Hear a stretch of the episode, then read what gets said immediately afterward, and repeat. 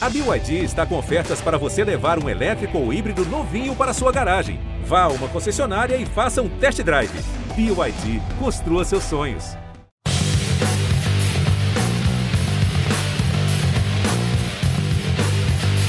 Olá, eu não sou o André Rizek, eu sou Paulo Vinícius Coelho, PVC. Hoje o André Rizek está cuidando do João, seu filho, e eu tô aqui com Alexandre Losetti pra gente bater um longo papo sobre futebol brasileiro, Copa do Brasil, Brasileirão, Champions League que vai começar. E eu quero saber de você primeiro, Losetti. Quem é o melhor time do Brasil? Qual é o melhor time do Brasil hoje? É o Flamengo favorito a ganhar a Copa do Brasil? Ou o Palmeiras maior candidato a conquistar o Brasileirão. Você pode também discordar, pode partir de outra premissa, por exemplo, que não tem favorito na Copa do Brasil nem no Brasileiro. Olá, PVC, olá para todo mundo que escuta a gente, especialmente André Rizek. Eu espero que ele escute a gente depois de nos abandonar aqui nessa edição dessa sexta-feira prévia de mais um grande jogo do Campeonato Brasileiro e pós grandes jogos da Copa do Brasil. PVC, o time. E, e, e é curioso isso, porque eu acabo de me encontrar num, numa bola. Num, num, círculo vicioso de respostas, porque eu lembro de dizer em 2019, talvez, antes do Flamengo do Jorge Jesus emplacar ou começar a jogar, que o Palmeiras era mais confiável. É, e eu repetia isso em 2020: o Palmeiras era o time mais confiável é, principalmente a partir de 2020 com a chegada do Abel. Mas o Flamengo era mais talentoso. E hoje eu me encontro nessa mesma opinião. Eu, eu acho que o time que reúne mais talentos e, e hoje joga melhor futebol é o Flamengo. Mas o Palmeiras é o time que, quando entra em campo, eu tenho sempre a certeza que não vai perder. É... E o Flamengo não perdeu quarta-feira muito por causa da qualidade incrível dos seus jogadores e da falta de qualidade que teve o São Paulo individual em alguns momentos para definir o jogo ou para impedir que o Flamengo definisse. É bizarro PVC, mas para mim a melhor atuação de um time na quarta-feira de Copa do Brasil foi a do São Paulo. Eu achei que o São Paulo jogou incrivelmente bem contra o Flamengo, digno de aplausos, e tomou 3 a 1 é, E isso talvez dê um sinal do quão poderoso é o Flamengo atualmente. É, é uma boa percepção. Embora tenha um detalhe que assim, o Flamengo está entrando em campo, a gente está com a certeza de que vai ganhar. E, e o Palmeiras entra em campo com a certeza de que não vai perder.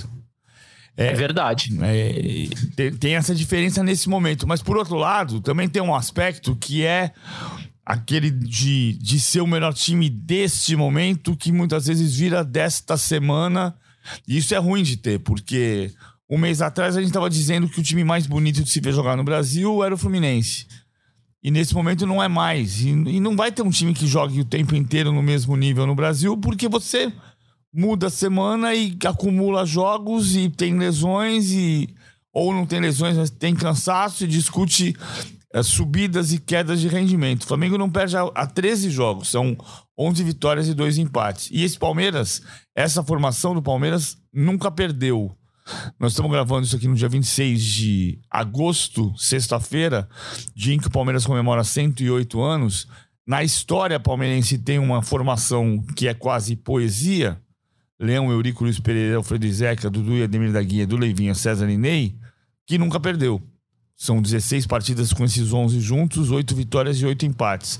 O time de hoje, que enfrenta o Fluminense nesse sábado, provavelmente o Palmeiras entra com um time titular, totalmente titular, o Everton, Marcos Rocha, Gustavo Gomes, Murilo e Piquerez, Zé Rafael e Danilo, Dudu, Veiga, Scarpa e Rony, esse time nunca perdeu. Jogou seis vezes, ganhou três e empatou três. Verdade que o Fluminense do time titular também nunca perdeu e também em seis jogos, quatro vitórias e dois empates.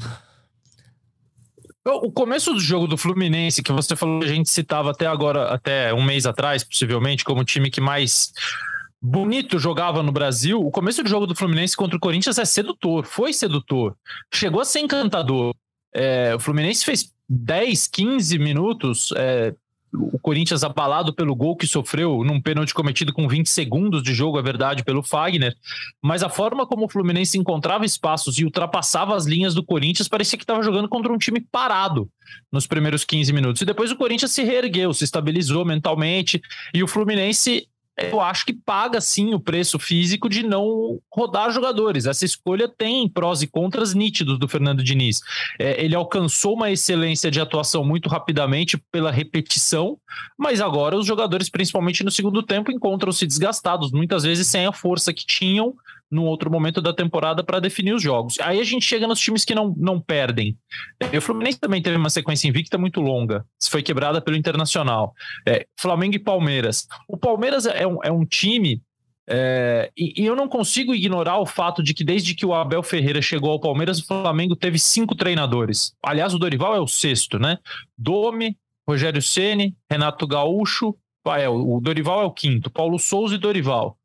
É, isso faz com que a gente olhe para um time e tenha certeza que ele vai ganhar pelo talento que tem, olhe para o outro e tenha certeza que não vai perder, porque sabe exatamente o que tem que fazer em todos os momentos de todos os jogos, diante de todas as situações. Palmeiras fica com um a menos diante do Galo, sabe o que tem que fazer. Palmeiras, de repente, descobre que vai enfrentar os reservas do Flamengo e não os titulares do Flamengo. Ele não faz um jogo brilhante, ele não se impõe como se imaginava de um time titular perante um time reserva, mas ele sabe o que fazer quando se vê em adversidades. E quando enfrenta times que não são, que não estão entre os favoritos, ele não vacila. É, a maior prova disso é aquela estatística que normalmente o Rizek traz de que o Palmeiras venceu uma vez o Flamengo e não venceu o Atlético Mineiro até agora com o Abel Ferreira. Então, como é que ele ganha e faz tanto ponto se ele não ganhou dos principais adversários, a não ser na histórica final da Libertadores. É porque é muito difícil esse time é, oscilar, vacilar, ter instabilidades. E eu acho que isso compõe também o que se pode chamar de melhor time. O melhor time não é só aquele que joga melhor, aquele que encanta mais, principalmente quando esse time faz isso num curto espaço de tempo. E graças a essa esco as escolhas ruins do Flamengo para treinador, a gente ainda não pode dizer que esse Flamengo do Dorival fez esse ou encantou por um longo tempo. O trabalho é curto, é recente e está encantando.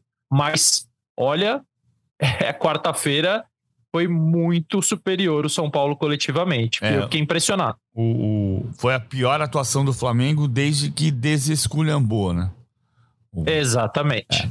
Agora, você percebeu, você que está nos ouvindo, percebeu que o Losetti falou, falou, falou, falou, enrolou, é, enrolou, enrolou, né? não respondeu minha pergunta. É o Palmeiras. É o Palmeiras, justo. É. A pergunta que você não percebeu é qual é o melhor time do Brasil neste momento? E você está dizendo que é o Palmeiras. O Palmeiras está invicto. É se eu só respondo, eu, eu vou ser injusto com o Flamengo, entendeu? E se eu só respondo o Flamengo, eu vou ser injusto com o Palmeiras, porque é, são cenários muito diferentes de construção, de como eles chegaram até aqui. E eu acho que essa trajetória faz do Palmeiras o, o melhor time. É. Agora, possivelmente a gente tem uma final de Libertadores para esclarecer isso também. É possível e não é certeza, né? Porque a, a, minha impressão é que o Palmeiras é o maior candidato, é o favorito para ganhar o Brasileirão, o Flamengo é o favorito para ganhar a Copa do Brasil e, e, a Libertadores eu não sei. Eu não sei, porque para mim é muito claro que para o Palmeiras o campeonato desse ano é o brasileiro, porque faz 47 temporadas que não tem um tricampeão da Libertadores seguido. E ah, é por isso que o Palmeiras não é favorito? Não, é porque se você sabe que como é difícil, isso, isso explica como é difícil ganhar três vezes consecutivas. Ah, o Palmeiras está invicto a 12 jogos, são 8 vitórias e 4 empates. O Flamengo está invicto a 13 partidas, 11 vitórias e 2 empates, o que vai ao encontro do que a gente falou agora há pouco, né? O Palmeiras é o time que você sabe, você imagina que não vai perder, e o Flamengo é o time que você imagina que vai vencer.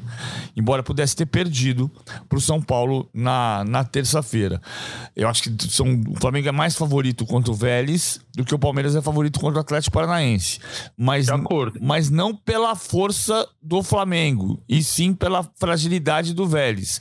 Ou seja, estamos falando, neste caso, não da força inegável tanto de Palmeiras quanto de Flamengo, mas da da competitividade dos adversários desses dois. Eu vou ao encontro da sua resposta. Também acho que o Palmeiras é o melhor time do Brasil neste momento, porque é um time que tem quase dois anos de trabalho junto. Isso faz muita diferença para você jogar de memória.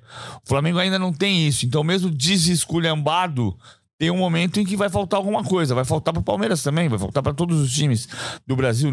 Aqui não tem Manchester City nem Real Madrid.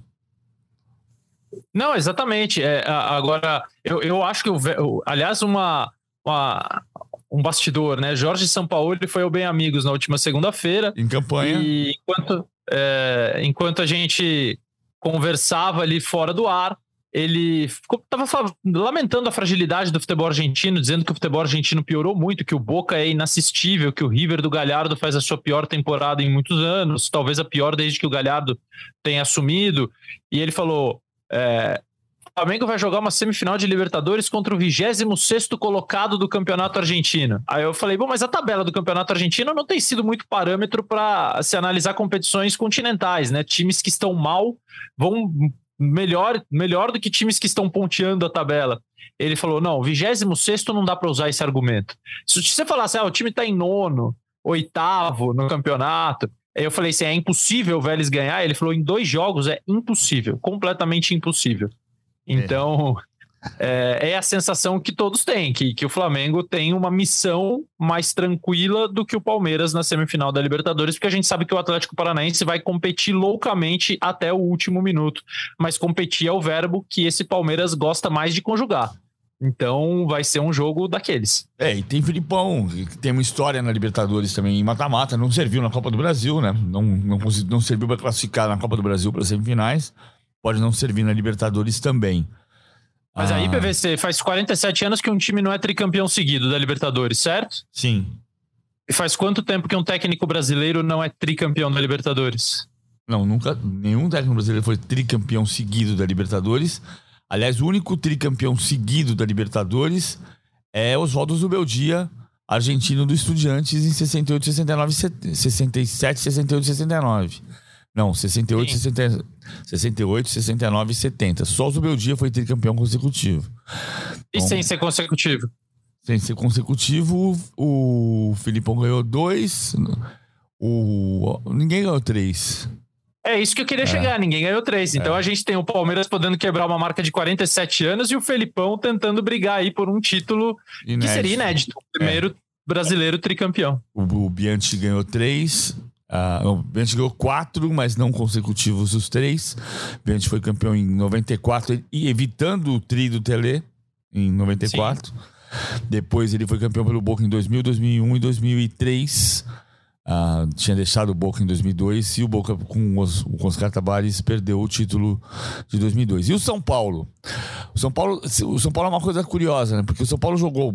O São Paulo é um time do quase nesse momento, né? É um time Está é, bem estruturado, na minha opinião, o trabalho tem que, tem que prosseguir, mas ele não consegue avançar, não consegue, não consegue virar a chave. E, e, e passou a ser muito, muito, muito importante ganhar a Copa Sul-Americana, até pela confiança do clube. Ganhar títulos dois anos seguidos, o que o São Paulo não tem desde o tricampeonato da, do Brasileiro 2006, 7 e 8, né? Depois ganhou a Copa Sul-Americana de 2012 e passou nove anos sem ganhar título nenhum. O, o, que, é que, o que é que precisa para o São Paulo voltar a ser um clube que seja protagonista nas competições principais? Eu acho que o São Paulo não avança enquanto clube, enquanto time eu tenho a sensação que ele tem avançado. Desde Fernando Diniz eu tenho a sensação que o São Paulo tem avançado enquanto time porque é, é, é, era uma equipe absolutamente frágil nas decisões que disputava. É, com o Diniz, é verdade, perdeu um título brasileiro que parecia muito bem encaminhado, mas disputou esse título como não fazia há muito tempo, chegou à semifinal da Copa do Brasil. Pouco depois, num trabalho quase emendado do Crespo, porque a pandemia emendou as temporadas, literalmente. O Campeonato Brasileiro acabou na quarta, o Paulistão começou no domingo seguinte. O São Paulo foi campeão paulista, Uh, chegou a quartas de final de, de, Libertadores e de Copa do Brasil. E neste ano chega de novo à final do Paulista é, e semifinal de Copa do Brasil de Copa Sul-Americana. Eu acho que como time o São Paulo avançou. Eu acho que como clube ainda há uma, uma diferença muito grande, principalmente para Palmeiras, Flamengo e Atlético Mineiro. E se a gente olhar, há outros clubes também mais bem estruturados. O São Paulo precisa voltar a ser é, um, um clube que percebe onde tem que investir Hoje, todo o dinheiro que o São Paulo ganha, ou ele paga dívida, ou ele contrata jogador que vai embora um ano depois, sendo uma decepção. Um jogador grande para o salário milionário, o último foi o Daniel Alves. Mas teve um monte de Daniel Alves nesse caminho todo. Nenhum com tanto tamanho, nenhum com tanto peso, mas teve um monte. É, e o São Paulo deixou de investir como deveria na base, Ah, mas tem Cotia que é uma mega estrutura. É uma mega estrutura, mas quem é que está trabalhando lá e com que recursos é, e onde é que o time está é, fazendo trabalho de captação de talentos, onde que o time está buscando, deixou de investir em infraestrutura. O CT do São Paulo hoje, perto de grandes clubes do Brasil, com todo respeito, é lamentável. O vestiário do CT do São Paulo é uma coisa lamentável. Os equipamentos de, de recuperação médica, física. Então, eu acho que esse é o ponto. O São Paulo tem que investir em estrutura. Agora, como clube, como time, dentro de campo, eu acho que o time avançou. E, e acho assim: nós estamos falando de uma Copa do Brasil que eliminou o Palmeiras.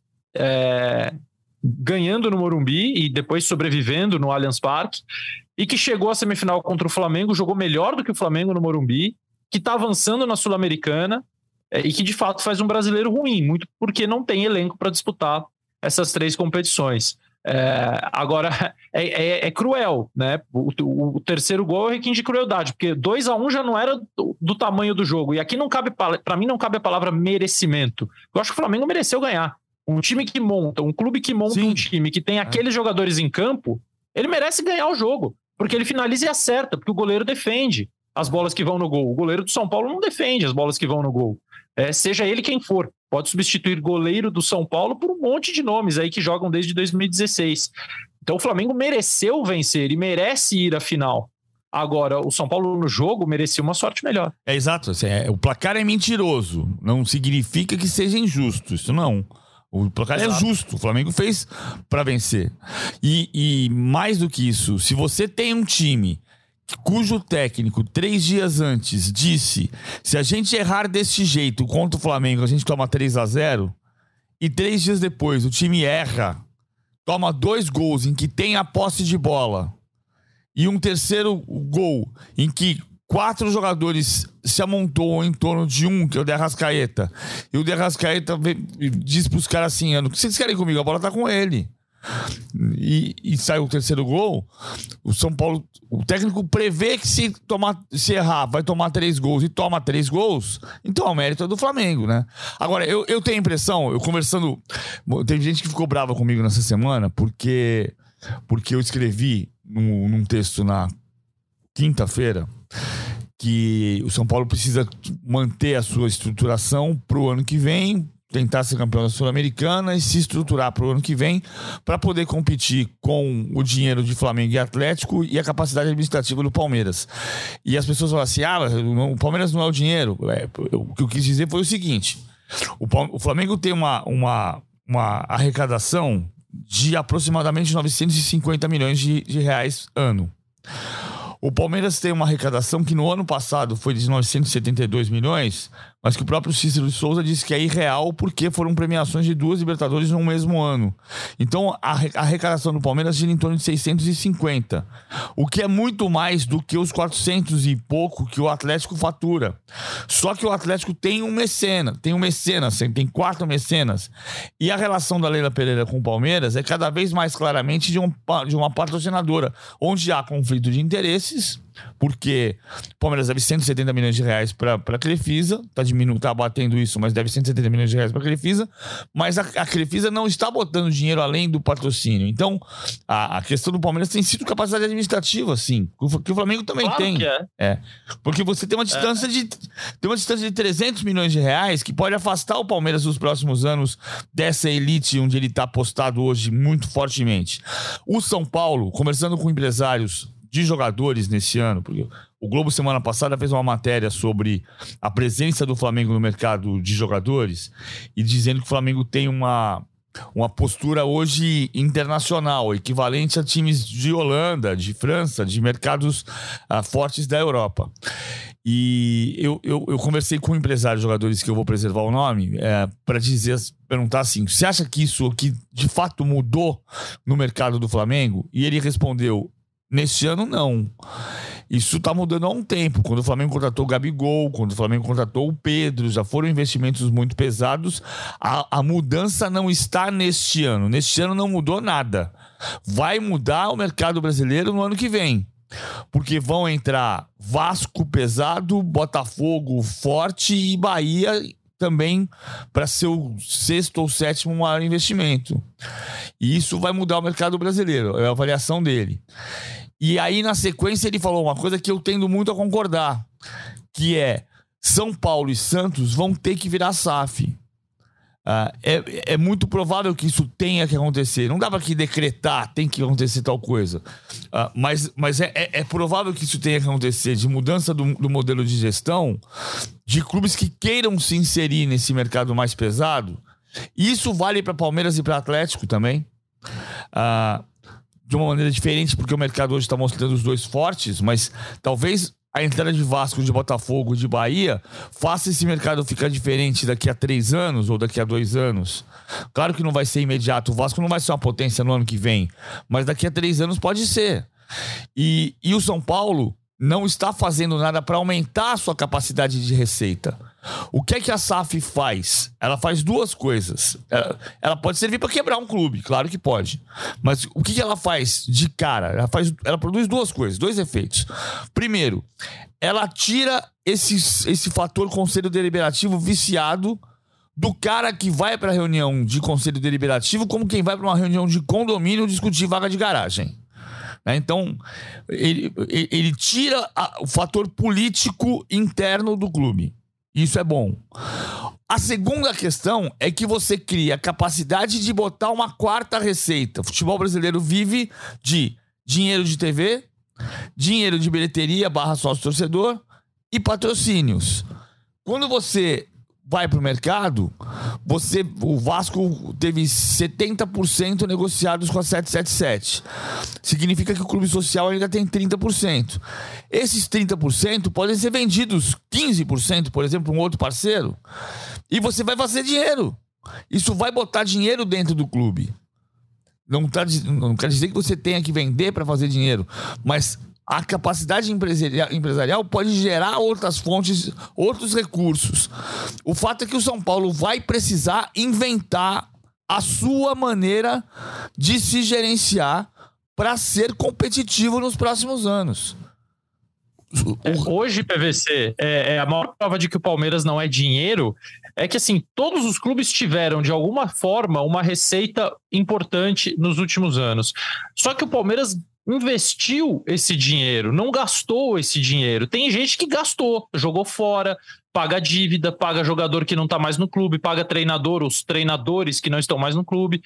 O Palmeiras tinha um CT pior, e aí vamos pegar aqui o São Paulo como referência do que o do São Paulo, hoje é melhor. Tinha uma base pior que a do São Paulo, hoje é melhor. Tinha dirigentes piores que os do São Paulo, hoje eles são melhores. É, é óbvio que é gestão, que é capacidade administrativa. Porque o dinheiro não entrou só lá. É, se o São Paulo tivesse investido o dinheiro que arrecadou nos últimos anos, certamente estaria numa situação muito melhor. E hoje, a esperança financeira do São Paulo para a temporada é a venda do Anthony do Ajax para o Manchester United, que se acontecer vai render um ótimo dinheiro para o São Paulo por causa de uma cláusula que foi criada pelo dirigente da gestão anterior, que essa gestão atual espinafrou quando assumiu, que é o Alexandre Pássaro, que depois trabalhou no Vasco que colocou no contrato uma cláusula de que se o Ajax vendesse o Anthony por um valor superior ao que pagou ao São Paulo, teria que dar 20% como mais-valia uh, ao, ao time do Morumbi. Então, é, hoje, hoje, a esperança financeira do São Paulo de arrecadar na temporada é uma criação do dirigente que essa gestão espinafrou. Então, eu te garanto que essa gestão, em nenhuma do São Paulo se mostra, não é essa, nenhuma se mostrou capaz de colocar o clube neste patamar financeiro, de poder fazer investimentos e brigar de igual para igual, ou poder jogar melhor do que o Flamengo e vencer o jogo, e não perder de 3 a 1 é. Mas eu, por enquanto, não vejo nada próximo no horizonte para que é, a, a, o Rogério Ceni como treinador é a melhor coisa que o São Paulo fez nos últimos anos. E aí é óbvio que, óbvio que ele tem que ficar. E se o São Paulo tiver juízo, deixa ele lá pelo tempo que ele quiser. Agora, de resto, o clube ainda tem muito a crescer. É, o tempo que ele quiser eu não diria, mas o próximo ano com certeza. O trabalho tem que seguir. O trabalho é bom e tem que prosseguir. O que eu falei do, do São Paulo, toda essa explicação sobre o que o que talvez signifique ter que se transformar em sociedade anônima do futebol vale para o Corinthians também, porque o Corinthians também não está conseguindo ser competitivo e está colocando um dinheiro que o, que o Corinthians garante que está se pagando, e de fato até agora as contas estão sendo justificadas. Uh, ainda que você diga que na CBF tem um monte de, de, de, de coisa para pagar. Chega, todo dia chega alguém reclamando de algum dinheiro que o Corinthians não pagou. É o que se fala é, nos bastidores. Mas o Duílio está investindo e explicando, investindo e explicando.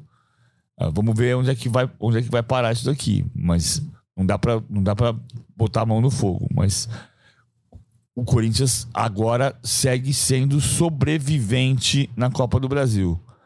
Ah, com esse empate 2 a 2 o Fluminense merecia vencer o jogo, mas quando começa a tirar seus jogadores, vai perdendo competitividade até o passe errado do Michel, Araújo, do, do Michel Araújo, que resulta na única grande jogada do Fagner no jogo e no gol do Roger Guedes. Você reparou que um pouquinho antes da um pouquinho antes do gol, quando o Yuri Alberto sai de campo, o Roger Guedes vem entendendo que ele que ia sair, vem andando em direção à linha lateral, e o Vitor Pereira fala: Não, não, não, não, não, não, você fica. É verdade, é verdade. Já estava é, é, o Roger Guedes propenso a pensar que entre ele e o Yuri ele sairia até porque o Yuri fazia um bom jogo até ali, né?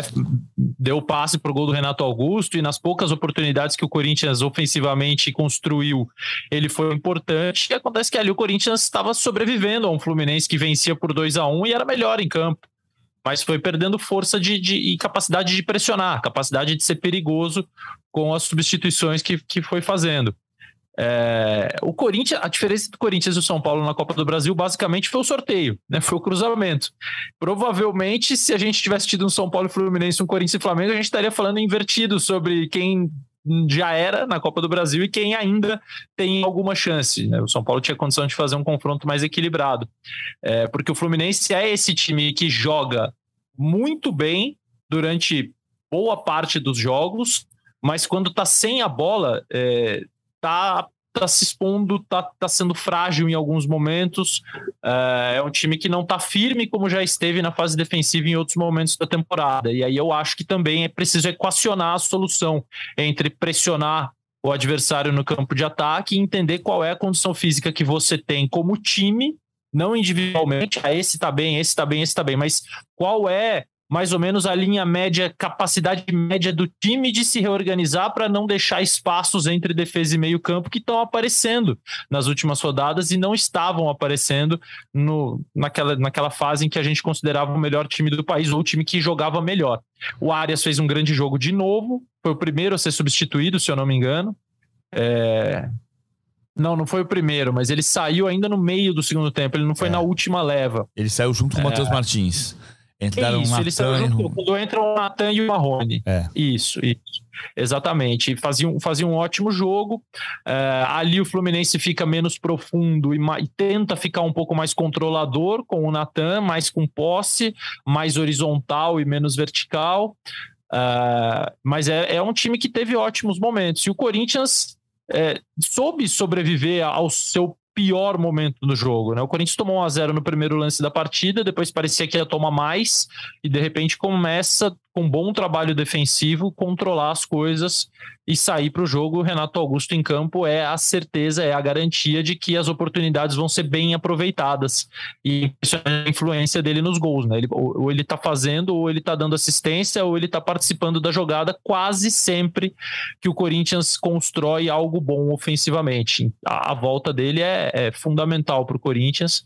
Agora, eu acho que o equilíbrio é igual para o jogo da volta. Eu não vejo favoritismo no Corinthians. Assim, não, não consigo dizer, ah, o Corinthians joga por, uma vitória simples, mas o Fluminense também. E eu acho que eles têm condições parecidas, mesmo o jogo sendo em Itaquera. É, eu, eu, eu não, vou, não vou perguntar para você, vou perguntar para você sim, mas depois.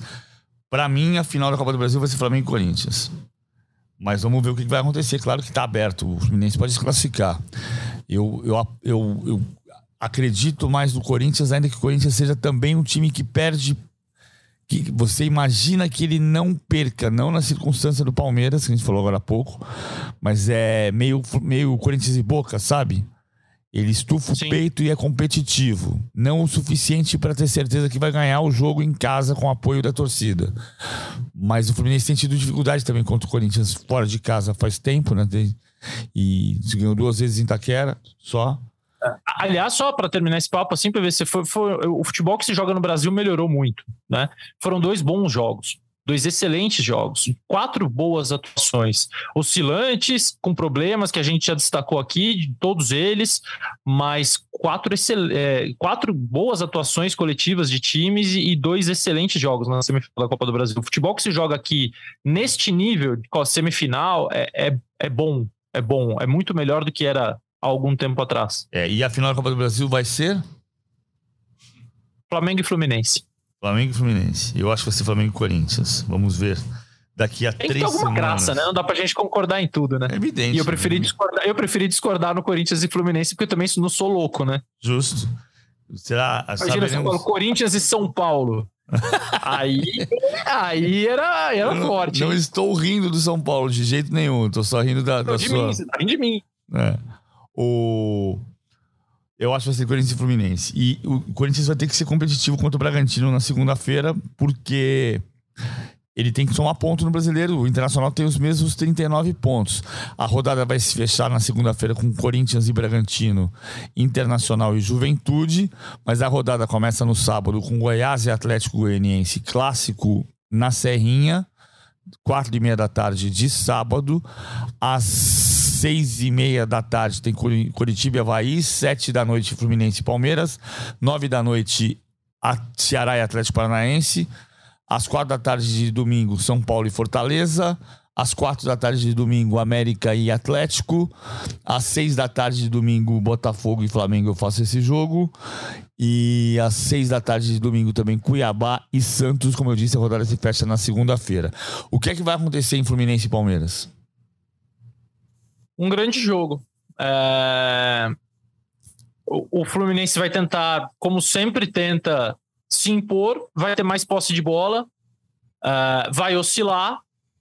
E a gente disse há pouco que o Fluminense é um time que, neste momento da temporada, em alguns jogos, se espaça mais do que deve. E se um time se espaça contra o Palmeiras, quando o Palmeiras retoma a bola, ele costuma parar dentro do gol o time vai buscar a bola dentro do próprio gol, porque o Palmeiras aproveita como nenhum outro essa transição que acontece a partir do momento em que ele rouba a bola e o que ele faz a partir dali. Ele chega à área do adversário com uma velocidade incrível, com um número de jogadores suficiente para poder finalizar. E aí entra, claro, a qualidade dos jogadores que tem, especialmente do Gustavo Scarpa, que faz a grande temporada da carreira e para mim é o melhor jogador do campeonato até aqui, até porque o Flamengo tem jogado quase sempre o campeonato com seu time reserva, então nenhum dos craques do Flamengo ainda consegue ameaçar esse posto do Gustavo Scarpa. Uh, mas é o, é o grande jogo da rodada, é o jogo que pode jogar a diferença do primeiro para o segundo colocado para cinco pontos. O Fluminense pode fazer isso com o campeonato, diminuir de oito para cinco. É, o campeonato vai continuar, é, o Palmeiras vai continuar favorito é, se perder o jogo, mas evidentemente mais pressionado porque passa a ter duas rodadas. Aliás, uma, né? Porque cinco pontos é uma rodada que você pode vacilar. Se você vacilar duas, você pode ser ultrapassado. Então, ficaria mais interessante acompanhar a reação do Palmeiras a isso. Embora eu acho que esse time, como já provou em outros momentos, é absolutamente forte mentalmente para sobreviver a derrotas, mas vai ser um jogaço. Tem, tem uma, um dado que é curioso, que é, é muito simbólico para o Fluminense, dessa questão defensiva que você colocou, e que o Diniz não concorda, né? O Diniz falou na coletiva depois do empate contra o Corinthians que a recomposição defensiva do Fluminense é uma das melhores do Brasil, que o setor defensivo do Fluminense está mais forte do que já foi, mas que está tomando gol. O time tomou nove gols nos últimos quatro jogos é, se você considerar todas as competições. Agora eu vou voltar para o brasileiro. Na 15 rodada, foi a última vez em que o Fluminense foi a segunda defesa menos vazada do campeonato. O Fluminense tinha 14 gols sofridos e o Palmeiras tinha 12. Nós estamos na 23 rodada, portanto, oito jogos depois.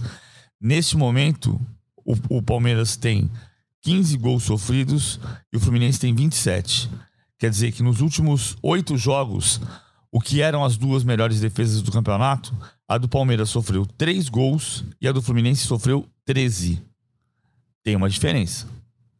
Considerável.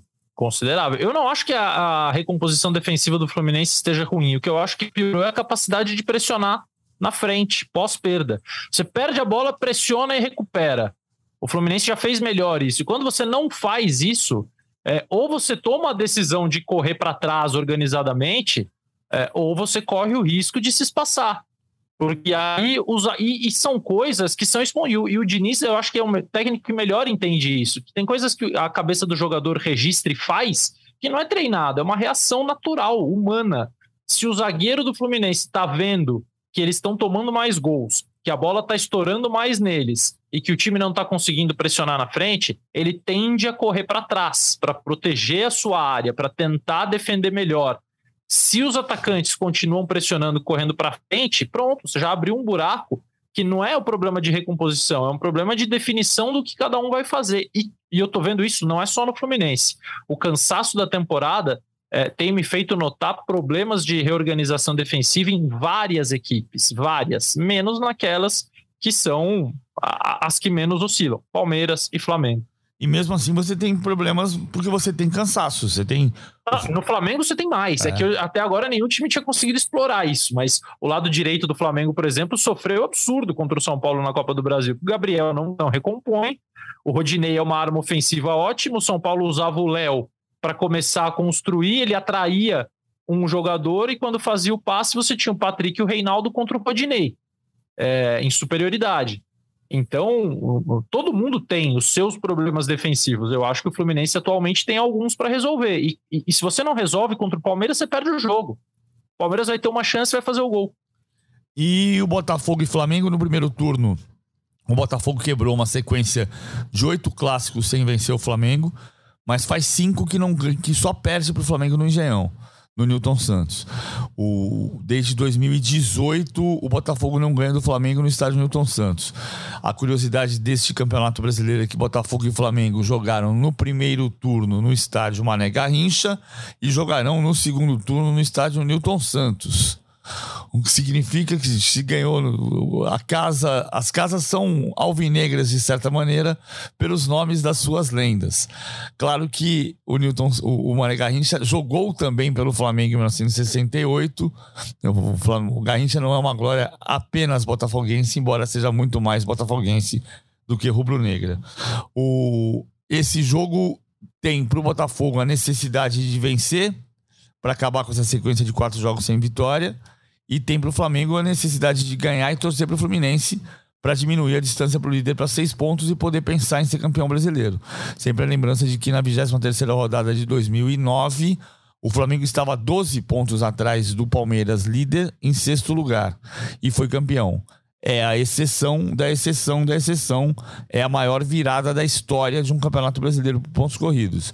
Mas se aconteceu uma vez, a gente pode dizer que até o Atlético Paranaense, todo mundo tem a possibilidade matemática ou histórica de ser campeão brasileiro. Tá todo mundo com menos de 12, com 12 pontos ou menos de distância para o líder. Quem ganha, Botafogo Sim. ou Flamengo? Flamengo, sem me alongar muito sobre esse jogo, o Flamengo é para mim é, é, favorito mesmo com time, seu time de Brasileirão, seu time B de Brasileirão. É, eu, eu, não, eu acho que o Flamengo não está pensando no título do brasileiro com o afinco que eu imaginei que estivesse, senão teria colocado o seu time A, que é o C de Copas, para enfrentar o Palmeiras no Allianz Parque. Não concordei com a decisão do Dorival, embora entenda os argumentos. É... e o Botafogo, mas acho o Flamengo reserva mais forte que o Botafogo. E o Botafogo, esses dias eu estava tentando pensar numa definição para o time do Botafogo, numa analogia. E aqui eu cheguei à conclusão foi o seguinte: sabe quando uma pessoa muda por um apartamento que já está mobiliado Aí, aí o antigo morador desse apartamento ele tinha uma casa meio neoclássica, assim, sabe? Uns móveis mais velhos, mais tradicionais, meio anos 70, 80, assim. Mas você traz a sua mobília nova, é uma, e, e seu gosto é mais moderno. Aí você, você coloca, aí de repente você tem um sofá moderno, uma mesinha de centro antigo, um aparador neoclássico. Aí falta uma poltrona. Aí a sua sogra te dá uma poltrona que é de um outro estilo. Aí quando você entra na casa, você fala assim: meu Deus, é tudo bonito, mas não orna. Sabe, não orna. Esse time do Botafogo não orna ainda para mim. E não são jogadores ruins, peças ruins, mas é, é, elas vieram assim tão. É, e dizer aleatoriamente é pejorativo até o trabalho de quem fez a busca e a contratação. Eu não acho que foi aleatório. Mas sabe quando não, as características ainda não se encaixam ou não são suficientes para formar um ambiente harmônico do ponto de vista tático e técnico, não do ponto de vista da convivência? Essa é a sensação que eu tenho do Botafogo. Para mim, ainda não orna o Botafogo.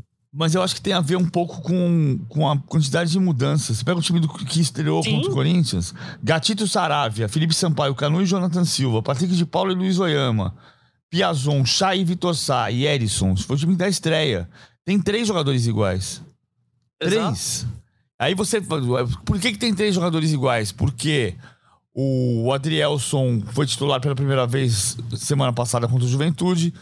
O Cuesta chegou no começo do campeonato, no meio do campeonato, o campeonato em andamento. O Marçal chegou agora. O, o Vitor Sá passou um tempão machucado. O Lucas Fernandes também. O Eduardo chegou agora. O Jefinho virou titular faz um mês. O Júnior Santos estreou contra o Juventude. Então, é muita, é muita coisa no meio da competição.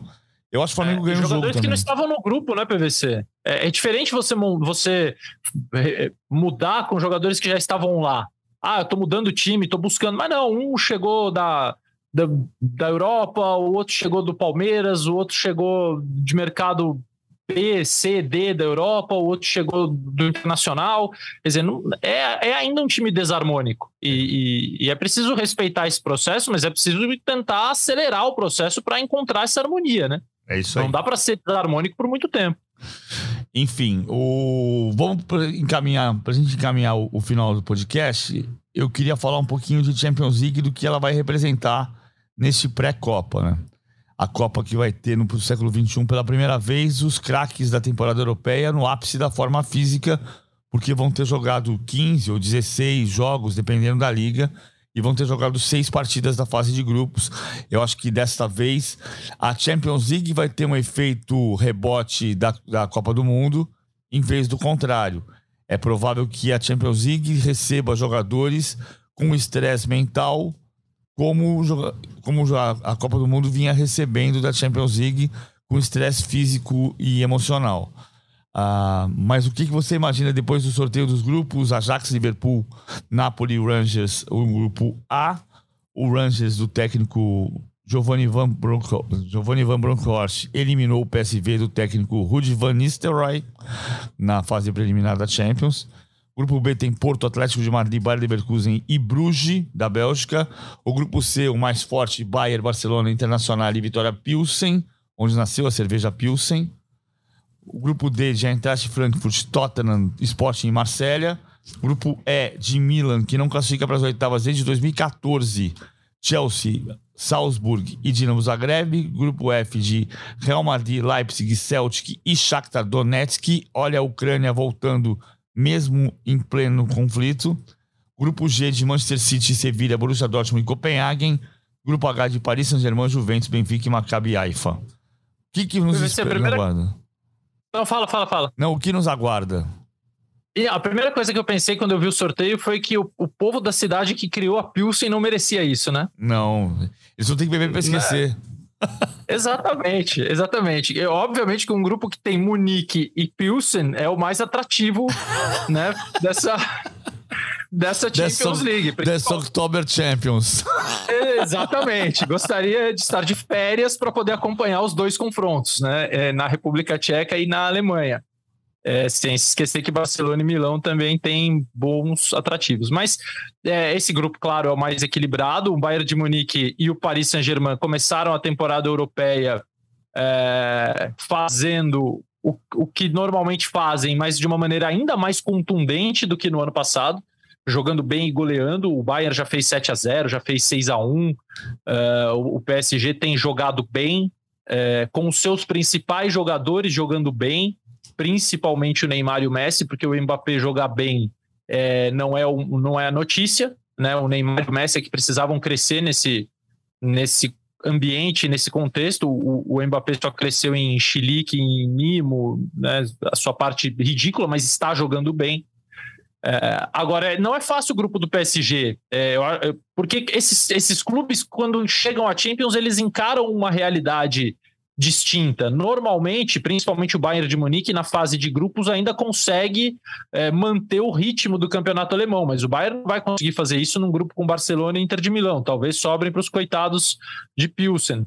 é, do Vitória Pilsen.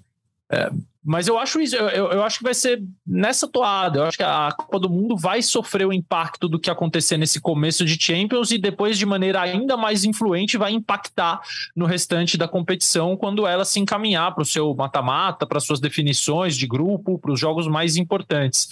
É, eu torço muito para que o Milan consiga fazer um campeonato é, à sua altura, depois de ganhar o campeonato italiano, volte definitivamente ao cenário europeu o Real Madrid, curioso para ver qual será o impacto da saída do Casemiro. É, quem será o seu substituto é, definitivo? Se é que o Ancelotti vai escolher alguém para assumir a função dele de vez, se vai ser o Camavinga, se vai ser o Chouameni, se o Valverde, que é um pouco mais ofensivo, de repente pode formar um trio, não acredito. Uh, qual vai ser o destino do Real Madrid sem o Casemiro, o quanto isso vai impactar também nos brasileiros jovens do Real Madrid, que eram muito influenciados pelo Casemiro e pelo Marcelo. Né? Eles, eles foram uma espécie de, de guias desses brasileiros jovens que chegaram ao Real recentemente. Vinícius Júnior, Militão, Rodrigo, eles, fora e dentro de campo, eles, eles ensinavam a esses garotos a cultura Real Madrid, o modo de vida Real Madrid, o que era ser do Madrid. E agora esses garotos vão ter que sobreviver lá sem os, sem os tios, né? sem os orientadores. O Casemiro e o Marcelo não fazem mais parte do grupo. Então acho que tem muita coisa interessante para a gente observar. E o equilíbrio está posto. Todos os gigantes queriam cair no grupo do Eintracht Frankfurt, né? não rolou. Quem caiu lá foi o Tottenham do Antônio Conte e do Richarlison, é, que pode perder a posição de centroavante titular da seleção, porque ele talvez não seja nem centroavante nem titular no Tottenham, que tem o Harry Kane. E som. Qual é a maior qualidade do som? Diga. Qual é a maior qualidade do som? Hoje, aqui para mim tá ótimo. Eu tô te ouvindo assim perfeitamente. Não, é a velocidade do som. Ah, eu sabia que vinha algo maravilhoso de você. Nunca espero nada menos do que isso, PVC. Mas o Richarlison entrou, né? Quando ele entrou no, no jogo contra o Chelsea, ele entrou espetado lá na frente e o Harry Kane veio trabalhar um pouco por trás. É. Mas era uma necessidade de resultado. Não era, um, não era uma escolha para começar jogo. Para começar jogo, eu não sei se o Conte vai usar o Richarlison e vai usar na posição que ele tem sido usado na seleção.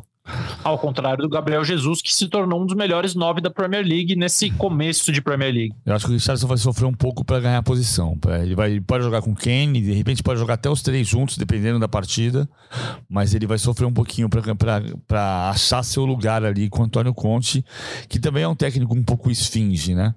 Eu acho que, é, é embora tenha tudo isso, as pessoas estranharam um pouco porque eu não coloquei o, o, o Paris Saint-Germain entre os grandes candidatos. Primeiro porque o Paris Saint-Germain não tem sido um time ultra vencedor, o Gautier não tem uma história de Champions.